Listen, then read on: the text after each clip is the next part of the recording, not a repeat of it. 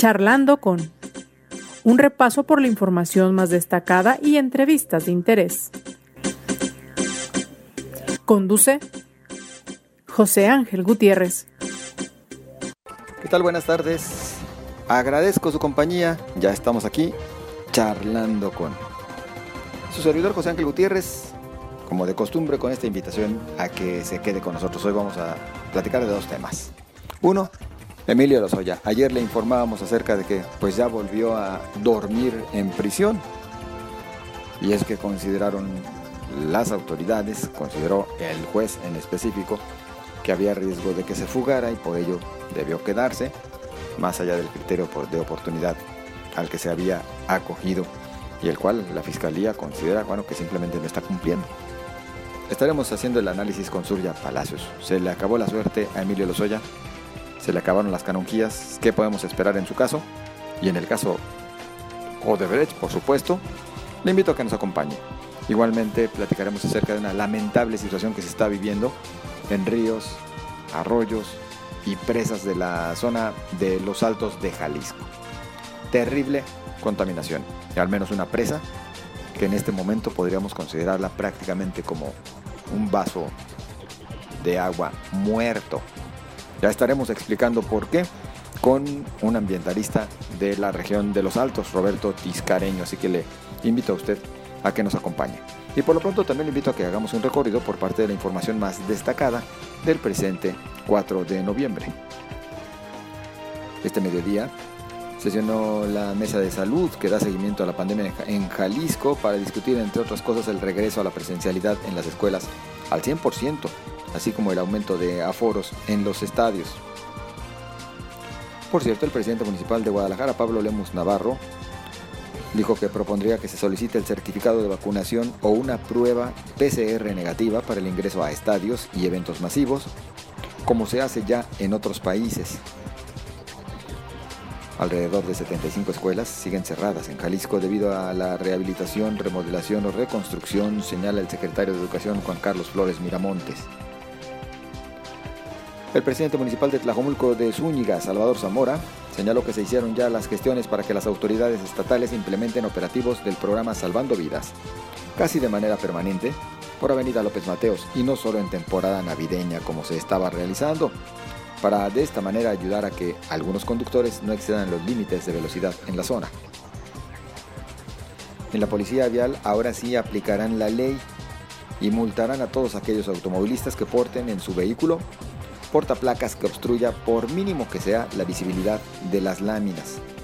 El inspector jefe de la Policía Vial, Cuauhtémoc Hernández, señaló que la Ley de Movilidad y Transporte de Jalisco establece las sanciones para quienes tapen, aunque sea poquito, las placas de sus carros.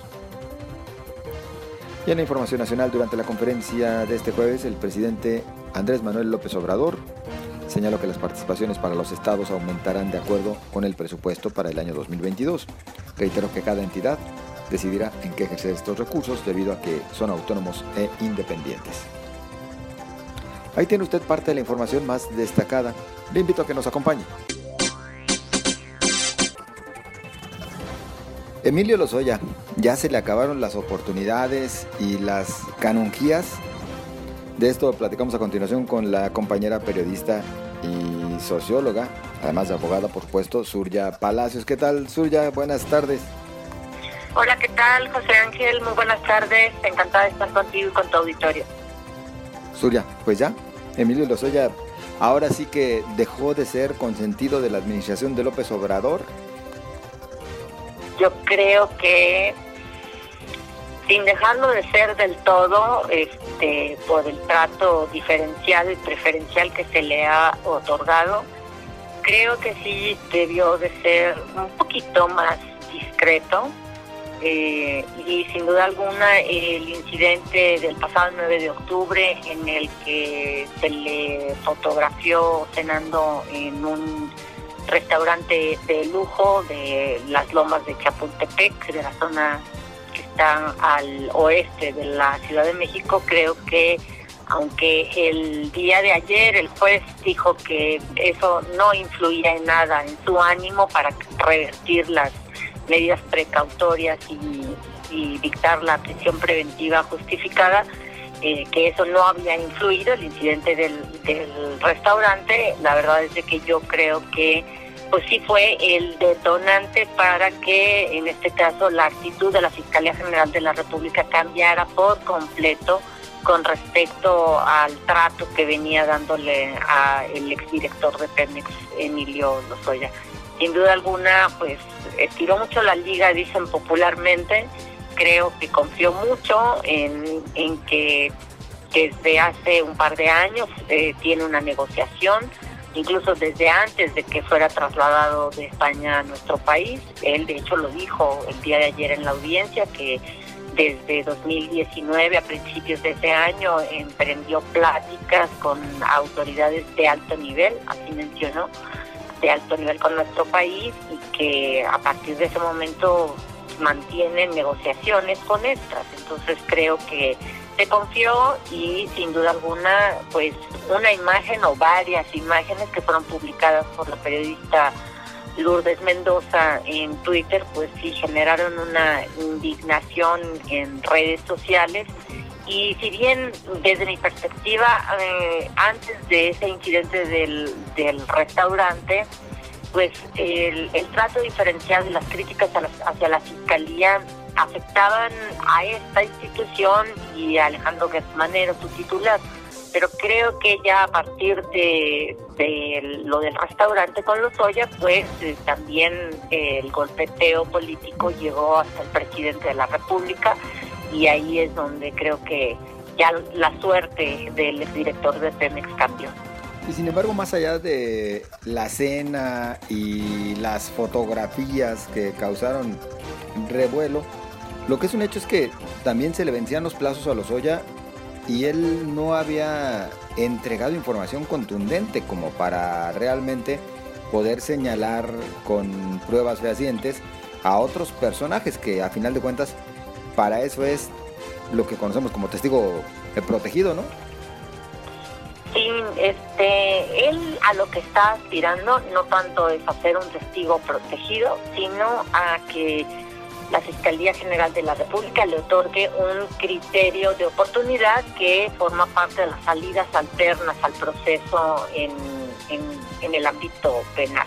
Y para ello, uno de los requisitos es, como dices, proporcionar información y pruebas suficientes para que la Fiscalía pueda perseguir delitos más graves.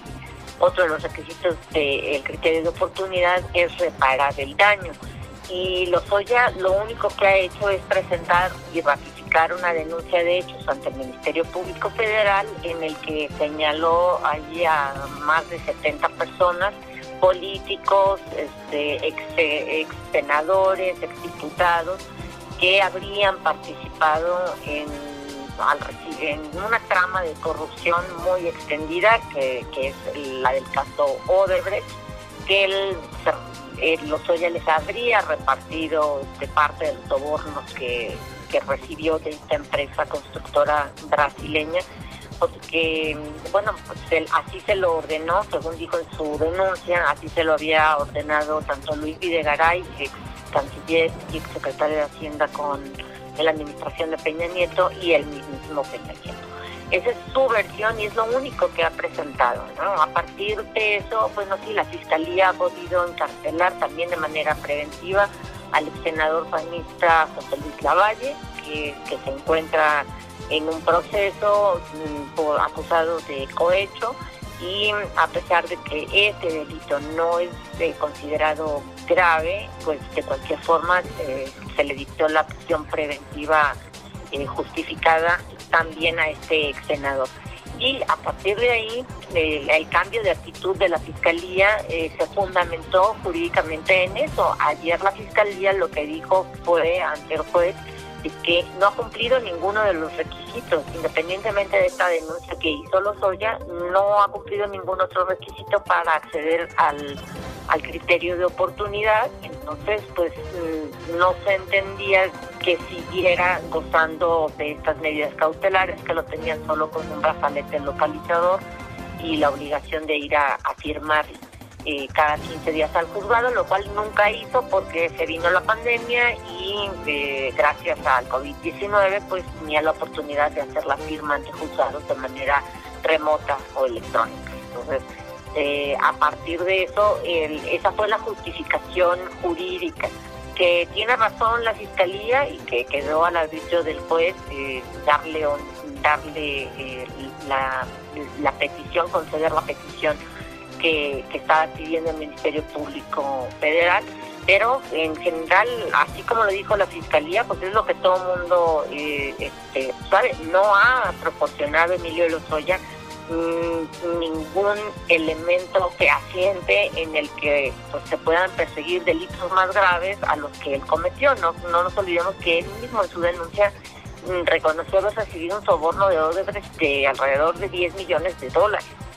Entonces, a partir de ahí, pues vamos a, cuantificar y podemos medir este, los delitos que, pudieran derivarse no solo de la recepción de ese soborno, sino a quién más se puede perseguir en, casos similares y de, ese, de esa misma cuantía, lo cual pues sí, eh, Lozoya no lo ha cumplido. Entonces, pues se le acabó su suerte en términos de negociación política y ahora sí se utilizó, se utilizaron las normas y de manera correcta hubo una petición y a, esta accedió eh, el juez de la causa y pues desde anoche pues ya duerme en el reclusorio norte de la Ciudad de México, José Ángel.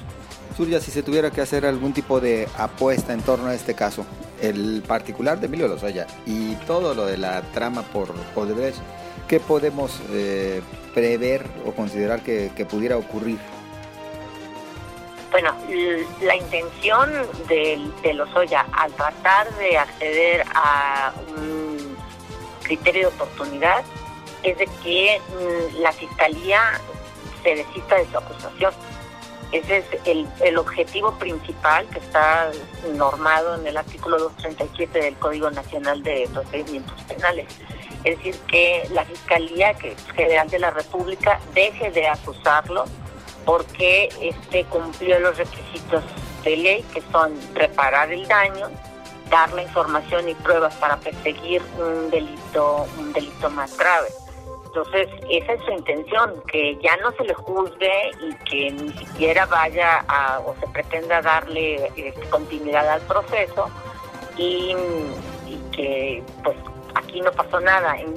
Digamos que popularmente eso pudiera, este, ser la conclusión del criterio de oportunidad. la fiscalía se desiste de la acusación y el señor está libre y su presunción de inocencia sigue intacta.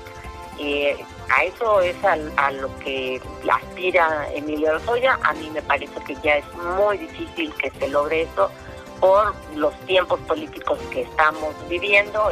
no creo que se vaya a desistir de la acusación al Ministerio Público Federal. Además de que ya se ha demostrado que pues Lozoya parece ser que no tiene grandes elementos para pues que se persigan delitos mayores.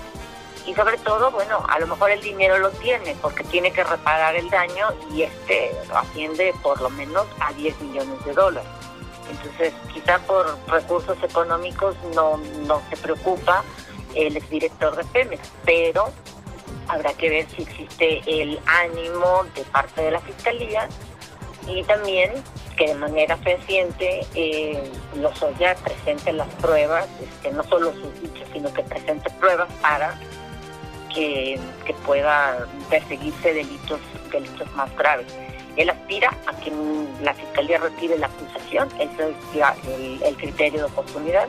Yo, a mí me parece que va a ser muy difícil y bueno, pues este, este juicio puede alargarse, este, dado que si no se logra un acuerdo, a partir de, del 3 de diciembre, que es la última ampliación que dio el juez, del 3 al 18 de diciembre, el Ministerio Público Federal tiene que formalizar la acusación para dar paso a la etapa intermedia del proceso judicial, del, proceso penal. y este, pues a, partir de ese momento ya tendremos una definición. Así es de que esperemos el 3 de diciembre es cuando la Fiscalía va a decir sí, acuso y pasamos a la fase intermedia del proceso o ya llegamos a un acuerdo y se le aplicará un criterio de oportunidad y pues el Ministerio Público se desiste de la acusación. Esas, digamos, en términos jurídicos, las dos opciones que se tienen. Creo que mm, el criterio de oportunidad no se va a alcanzar, que se mantendrá la, acusación y bueno, pues se alargará este, o seguirán los cauces de los tiempos en México de la justicia que prácticamente son muy lentos y Lozoya tendrá que defenderse eh, para que pues, al, pasar a este y otro proceso que tiene. Él tiene dos juicios, los dos son por los mismos delitos, asociación delictuosa, operaciones con recursos de procedencia ilícita, lavado de dinero comúnmente y cohecho. En un juicio es el caso Odebrecht, haber recibido eh, sobornos esta empresa brasileña y en el otro caso es por la venta de agronitrogenados. Mm, una venta que se hizo de, una fábrica de fertilizantes que se hizo a sobreprecio. Esos son los procesos que tiene Lozoya y bueno, pues estos tendrán que seguir su curso porque yo dudo que la Fiscalía vaya a desistirse de su acusación como sería el objetivo de, de Lozoya y su defensa. Y como ya nos has explicado desde una perspectiva jurídica, aquí tendríamos que agregar la política. En lo personal, salvo tu mejor opinión, ya brevemente te diría, Surya, pues eh, yo estimo que en lo político también a López Obrador le conviene ya más tener a los haya encerrado y un juicio largo que hasta derivar ya en conclusiones del mismo, porque si no, pues de qué se va a sostener para su discurso. Así es. Eh, yo creo que al final de todo esto, de lo lamentable, creo, es de que mm, no importa tanto los términos jurídicos aquí, ni, ni, las etapas específicas del procedimiento penal, sino pues eh, que, el, que el caso está completamente matizado de temas políticos. Entonces, a partir de ahí, pues, de nada sirve, mm, es accesorio lo, jurídico. En realidad este, es lo político lo que domina en esto y evidentemente pues el, incidente del, del restaurante ya fue lo último que tuvo un gran impacto político no tanto jurídico, porque mm, él no, no rompió ninguna de las restricciones que tenía. Era un restaurante que está en la zona metropolitana de la Ciudad de México, podía moverse libremente en ese aspecto. Pero sí, el tema es de que políticamente eh, le conviene más al presidente López Obrador, a Morena en general, que, que esté preventivamente encarcelado y que siga así su proceso a que esté libremente este, gozando de, una de las garantías que se tienen en nuestra legislación. Es cierto, tampoco era ilegal que estuviera libre. Sin embargo, como esto es un caso político, pues sí, se tiene mucha más conveniencia para el poder actual el que Lozoya permanezca en el reclusorio norte, aunque sea en prisión preventiva. Surya, como siempre, agradecidos. Muchas gracias, José Ángel. Encantada. Un saludo para ti y para todo el auditorio. Muy amable, Surya Palacios, periodista, abogada, socióloga, quien escribe en el portal Alto Nivel y también, por supuesto, contamos con su colaboración en El Timbre, nuestro programa de televisión en línea de cabecera MX.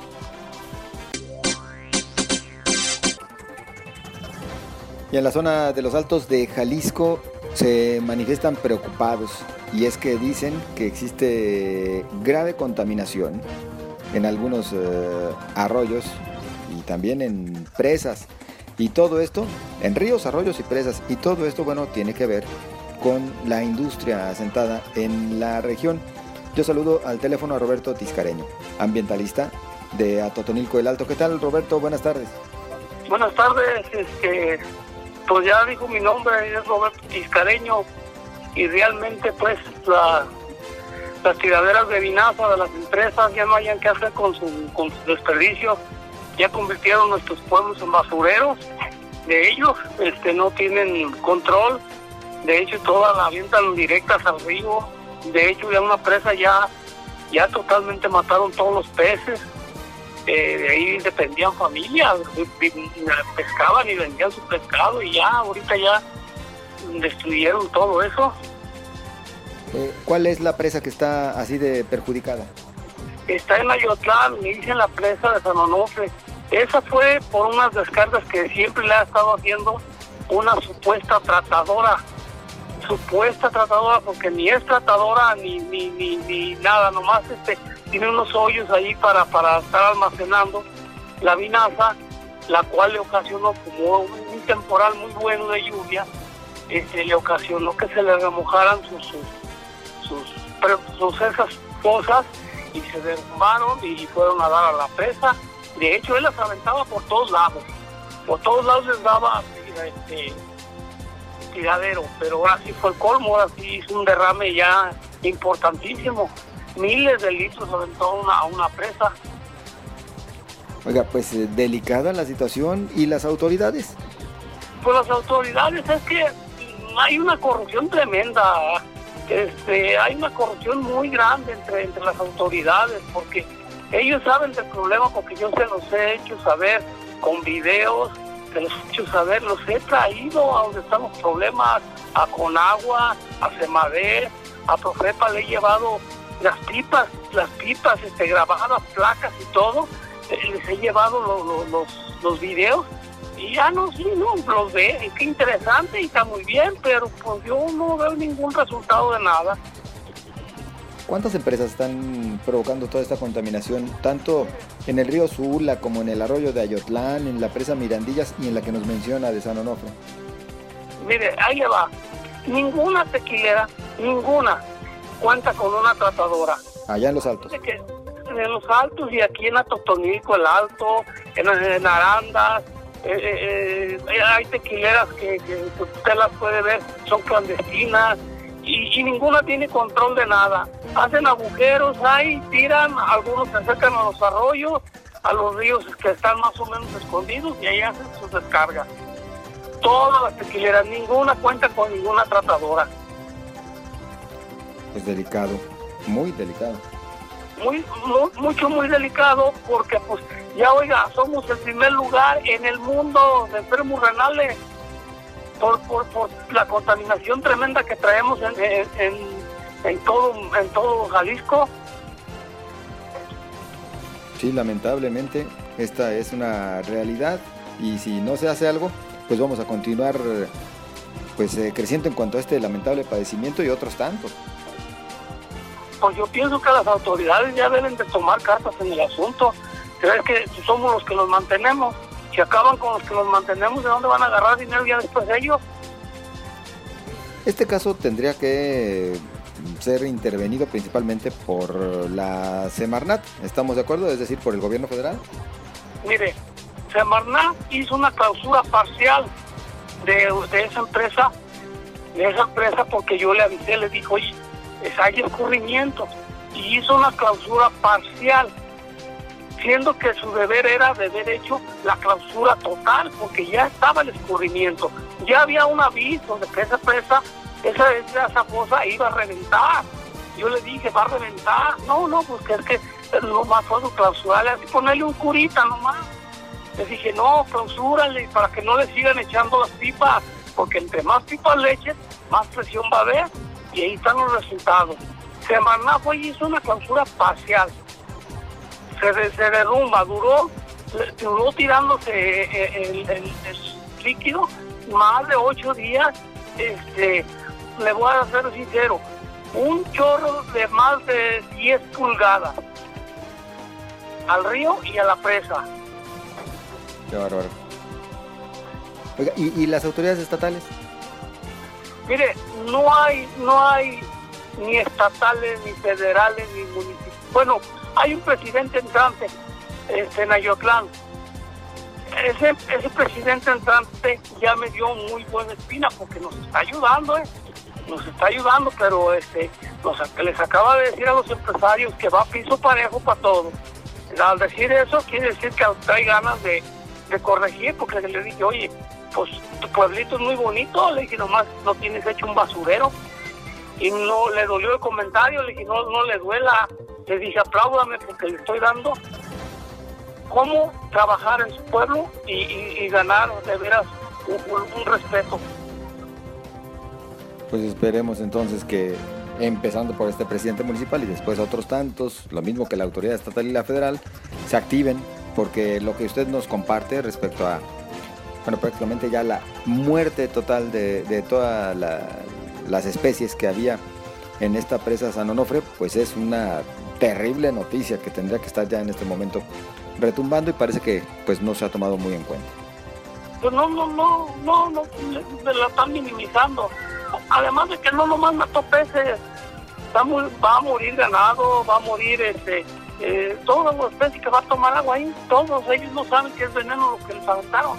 Tiene que pajaritos, este, eh, todo, todo, todo. No quiero saber que no, que no necesite agua en este mundo para vivir. Claro.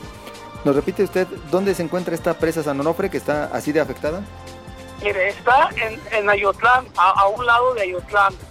De Ayotlán, este, le dicen las villas.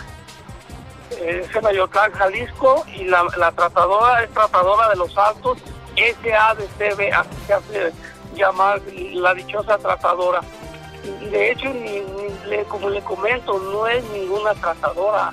Una tratadora de, de, de agua no no, porque si yo le pudiera mandar un video que traigo aquí, les daría a todos los que lo vieran, les daría asco y vergüenza de cómo estamos este, tratando nuestra agua y de cómo de veras nos va a perjudicar a todos, a todos, no nomás a, dice, no, pues que, que el agua corre para abajo, sí, corre para abajo, pero la que nos alientan de arriba, claro. de todos modos estamos este, expuestos a todo lo que nos están aventando, desde curtidoras de pieles, nos están tirando a, un río, también nos están tirando las curtidoras de, pieles, que todavía son más agresivas que la vinaza. La vinaza trae otro producto que se llama flamaza, es más peligrosa que la vinaza.